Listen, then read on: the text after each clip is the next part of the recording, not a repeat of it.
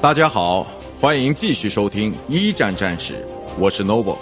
今天我和大家分享的是1917年欧洲决胜之年之尼维尔攻势。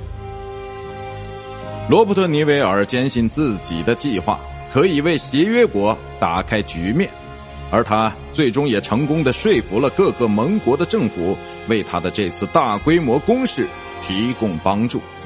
不过，结果却和他的预言大相径庭，协约国的攻势在开局不久即陷入停滞。更糟糕的是，骇人听闻的死亡数字让兵变开始以燎原之势在协约国部队里蔓延开来。让我们来看一下事件的重点：时间：一九一七年四月十六日到五月九日，地点：埃纳河沿岸。结果，法军的重创并没有为他们换回足以与之匹配的收获，而其部队内部却因此开始人心涣散。法军于一九一七年四月在西线战场上发动的总攻，又被称为第二次埃纳河会战，而其在同一时期与次级战场上发动的进攻，则被称为第三次香巴尼会战。这两大进攻有一个共同的名字，叫做尼维尔攻势。尼维尔是这次进攻的始作俑者。在这位巧舌如簧的新晋总指挥来看，地处苏瓦松和克拉奥纳之间，横跨若干个森林覆盖的山峰的圣母迭道是一条制胜的捷径。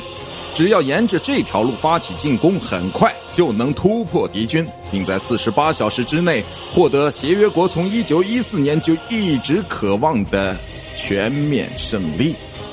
从一九一六年十二月开始，尼维尔就为了发动这次攻势而不断的鼓动他的盟友。在他的三寸不烂之舌之前，也确实有不少协约国的政治领袖都动了心。不过，法国和英国的将军们却似乎都不怎么买他的账。虽然尼维尔的计划并没有什么实质性的创新，但却选择了一个比以往的行动都要大得多的尺度来发动整体攻势。